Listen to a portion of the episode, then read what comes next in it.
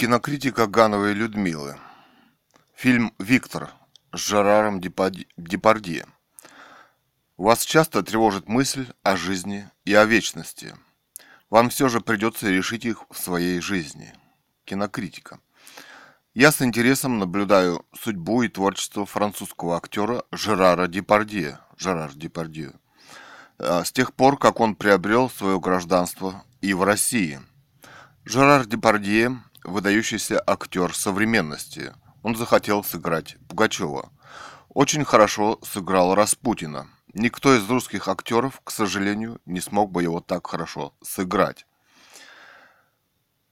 Мне нравилось смотреть, как он сидел в кресле, в бирюзовой рубашке и умно, легко и свободно рассказывал о своей новой роли в фильме «Виктор».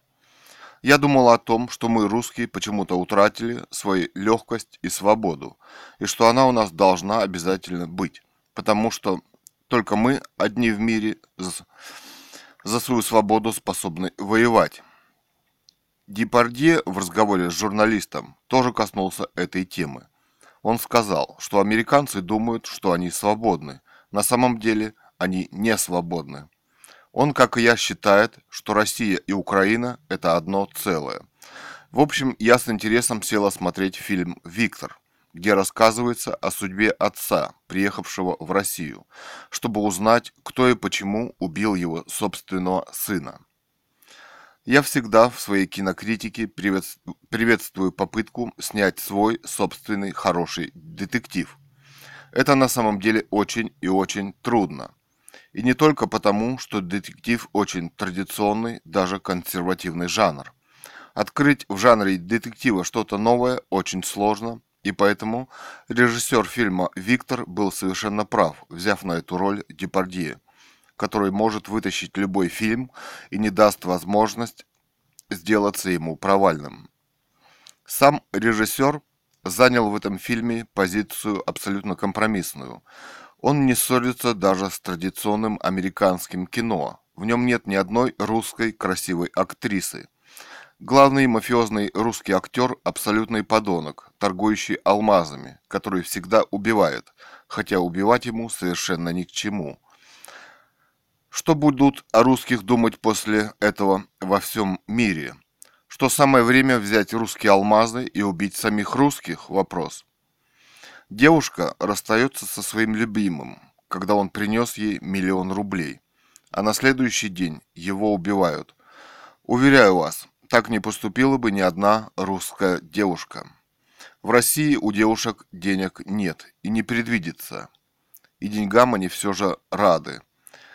На что, кстати, в фильме живет сама девушка в такой роскошной красивой квартире. Кстати, Москва – самый дорогой город в мире. И почему иметь миллион рублей – такое уж преступление? В фильме об этом не говорится. В фильме, в фильме показываются великолепные восточные танцы, редча, редчайшее балетное мастерство мужчин, но заключительный танец внука почему-то в основном неуважительно показан под субтитрами – Достоинством фильма является то, что центр Москвы, Кремль, отлично снят. Кстати, вы этого больше никогда и нигде не увидите. Великолепна в фильме и сцена, когда Депардье стреляет из ружья на спелом золотом поле в того, кто отдал приказ убить его сына, когда он решился выйти из этой банды. Это великие кадры. Депардье пытается выстроить свою роль в фильме на мысли о том, что каждый человек имеет свое собственное право убить того, кто незаконно убил близкого ему человека. И я думаю, что это ему удалось в фильме. Вас часто тревожат мысли о жизни и о вечности. Вам все же придется решить их в своей жизни. И все же у меня к режиссеру фильма возник еще один вопрос. Русская дама, детектив, которая весь фильм почему-то пытается добыть полотно современного художника, украденное из Музея современного искусства, настойчиво добивается от Депардье, чтобы он его вернул. Но потом самому режиссеру делается неинтересно, что это за полотно. Мы видим только часть развернутого фрагмента. Живопись – это величайшая интеллектуальная ценность человеческой культуры. Надо было хоть на несколько секунд показать его зрителю. Так центральная часть фильма оказалась неоконченной. Все же жаль. Уважение к человеческой личности – это тоже часть культуры.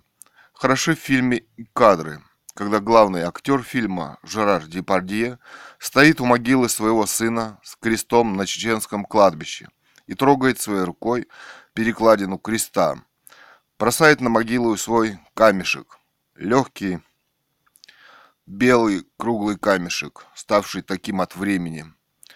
А кругом тишина, солнце, горы, зеленый прекрасный мир. Он снова что-то пытается понять в своей жизни. Кинокритика Гановой Людмила.